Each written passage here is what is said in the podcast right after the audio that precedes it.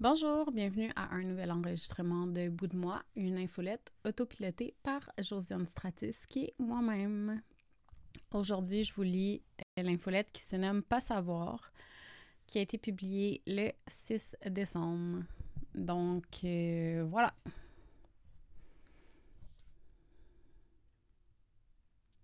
Pas savoir. J'ai rencontré des amis de mon chum en fin de semaine dernière, puis j'étais en mode humour parce que timide. Ça fait ça quand j'ai pas le pédigree complet d'une personne que je vois pour la première fois puis que ça me fait peur. L'humour a toujours été ma façon de casser le malaise que j'imagine. On allait faire un escape room dans le vieux port et avec la COP 15 que j'ai surnommée la COPS 15 parce qu'il y avait ben trop de police partout qui commence, le niveau de sécurité était vraiment élevé. En joke, j'ai raconté que j'ai eu trois contraventions dans ma vie pour traverser une rue pas à la bonne place. Puis j'ai aussi fait la blague que j'avais fait à la police à ce moment, qui était que si tu connais pas une loi, tu devrais pas avoir d'étiquette. C'est pas super drôle, je le sais, sauf ma joke de COPS 15, mais bon. J'ai beaucoup de difficultés avec la de privilège utilisée sur les identités parce qu'on sait collectivement pas au premier regard ce qu'une personne a vécu dans sa vie. C'est impossible même quand on pense que l'on connaît la vie d'une personne. Je suis blanche, oui, mais ça n'enlève pas les traumatismes, les traumatismes générationnels d'avoir un grand-père qui a fui la guerre en se cachant dans une cale de bateau par deux fois pour réussir à avoir sa citoyenneté canadienne. Ça n'enlève pas sa colère, ça n'enlève pas qu'il avait mal, qu'il le faisait vivre à son entourage à la place de l'adresser. La vie est nuancée les expériences de vie ne devraient pas reposer sur un échelon qu'on pose sur sa veste comme un scout. Les identités, tout le monde en a un paquet. Je suis une mère séparée, je dois payer mon appart seul, j'ai pas tant de famille pour m'aider quand je suis dans la merde. J'ai grandi dans la violence sexuelle, physique et psychologique.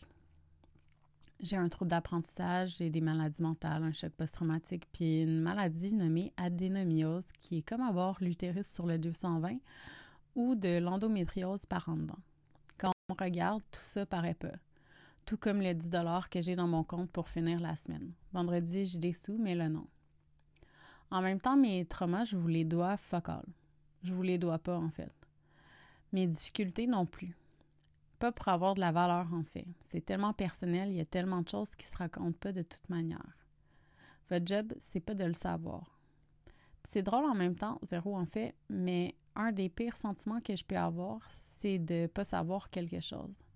J'aime ça être prête. Je suis coucou sur le contenu qui m'intéresse et de pas être capable d'avoir une conversation sur un peu tout, ça me gosse. Je ne sais pas si on va mettre des mots ensemble qui font pas de sens, mais il y a un privilège de ne pas savoir des affaires, puis je trouve ça fascinant. Le 6 décembre. J'avais 3 ans, 5 mois et 29 jours quand la tuerie de Polytechnique est arrivée. Pourtant, c'est un drame qui m'a habité toute ma vie. Ça marque un recul assez important dans les perceptions de l'égalité des femmes pour qu'on en parle dans des ouvrages féministes partout dans le monde. J'avais 12 ans, 10 mois et 13 jours quand la tuerie de Columbine a enlevé la vie à 15 personnes. Je suis devenue obsédée de l'histoire. Je dois avoir tout lu ce qui s'est écrit, les films, les documentaires, les séries sur le sujet. J'avais 20 ans, 3 mois et 6 jours quand la tuerie au collège Dawson a eu lieu. Je faisais mon stage de fin de technique en commercialisation de la mode avec une styliste et c'était la date du défilé des boutiques du Westmont Square à côté, par le même réseau de souterrains. Pendant l'heure du midi, on faisait nos pick-up pour le défilé dans les boutiques. Les policiers sont entrés dans le square pour nous dire de nous cacher. Les boutiques ont fermé leurs rideaux de fer. On est monté dans notre local et on y est resté jusqu'à 19-20 heures. Je suis sortie de là-bas et il faisait noir. Je suis arrivée à mon appartement avec la seule envie de savoir si mes amis qui fréquentaient Dawson étaient corrects. Je les voyais sortir comme des fourmis de mon local, protégées dans ma tour. J'étais la seule de la gang avec un cellulaire. On avait pu savoir ce qui se passait quand j'ai joint ma petite sœur qui était malade dans la maison en ayant je ne sais pas comment du réseau. J'ai toujours un œil sur les sorties de secours depuis ce temps-là. Être né ou pas n'est pas une excuse de ne pas savoir ce qui se passe dans le monde, surtout quand on milite pour quelque chose. Par exemple, je suis contre la cancel culture, ce qui veut dire que je refuse de déshumaniser une personne pour ce qu'elle a fait. Je crois, puis sincèrement, à part de ça, que tout le monde est un humain puis que la vie, c'est compliqué. Je pense pas qu'il y ait des gens qui sont foncièrement mauvais.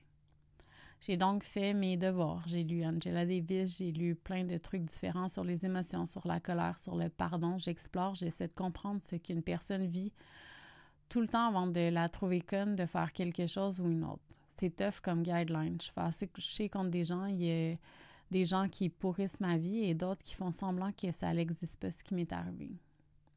Il y a plein de jours, je me réveille en sursaut en me disant Waouh, c'est ça ma vie maintenant, faut que j'avance. Quand une personne est en colère, je le sais qu'elle a mal. Quand une personne fait n'importe quoi, j'essaie de me placer à sa place pour comprendre ce qui fait qu'elle est de même. Je slip de temps en temps parce que c'est normal. Il y a des gens qui n'attirent pas du tout mon empathie. J'essaie quand même.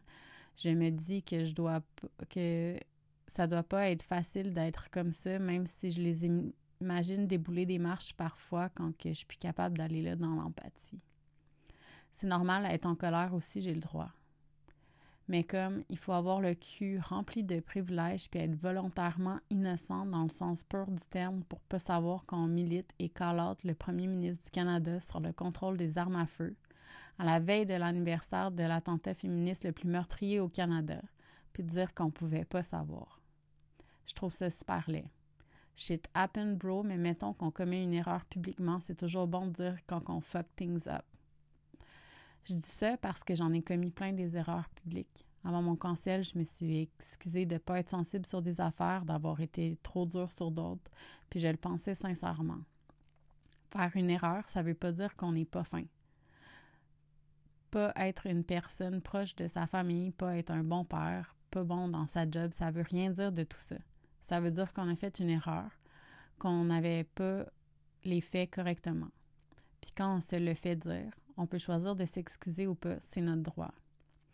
Mais comme si je me fais arrêter dans le milieu de la rue parce que j'ai traversé, qu'une police décide de me donner un ticket, je peux pas lui dire que j'avais tel âge quand la loi est passée puis que je le savais pas. Ignorer l'histoire l'efface pas. Ce qui s'est passé à Polytechnique le 6 décembre 1989, c'est une des histoires les plus horribles et les plus marquantes. On n'a pas des tueries de masse dans les écoles toutes les semaines ici. Pas savoir, c'est pas stratégique non plus, ça fait mal paraître. Puis si vous le savez pas, prenez le temps d'écouter. Au moins juste ça. Au moins le balado sur Polytechnique qui vient de sortir sur audio de Radio-Canada. Geneviève Bergeron, 21 ans, étudiante en génie mécanique. Marise Lagagnère, 25 ans, employée au service des finances. Hélène Colgan, 23 ans, étudiante en génie mécanique. Marise Leclerc, 23 ans, étudiante en génie métallurgique. Nathalie Croteau, 23 ans, étudiante en génie mécanique. Anne-Marie Lemay, 22 ans, étudiante en génie mécanique. Barbara Daigneault, 22 ans, étudiante en génie mécanique. Sonia Pelletier, 28 ans, étudiante en génie mécanique. Anne-Marie Edward, 21 ans, étudiante en génie chimique. Michel Richard, 21 ans, étudiante en génie métallurgique. Maude Aviernick, 29 ans, étudiante en génie métallurgique. Annie Saint-Arnaud, 23 ans, étudiante en génie mécanique. Barbara Klugnix Widajevic, 31 ans, étudiante en sciences infirmières à l'Université de Montréal. Annie Turcotte, 20 ans, étudiante en génie métallurgique. Et voilà, c'est ce qui termine cette infolette. Donc, merci beaucoup pour l'écoute et à bientôt.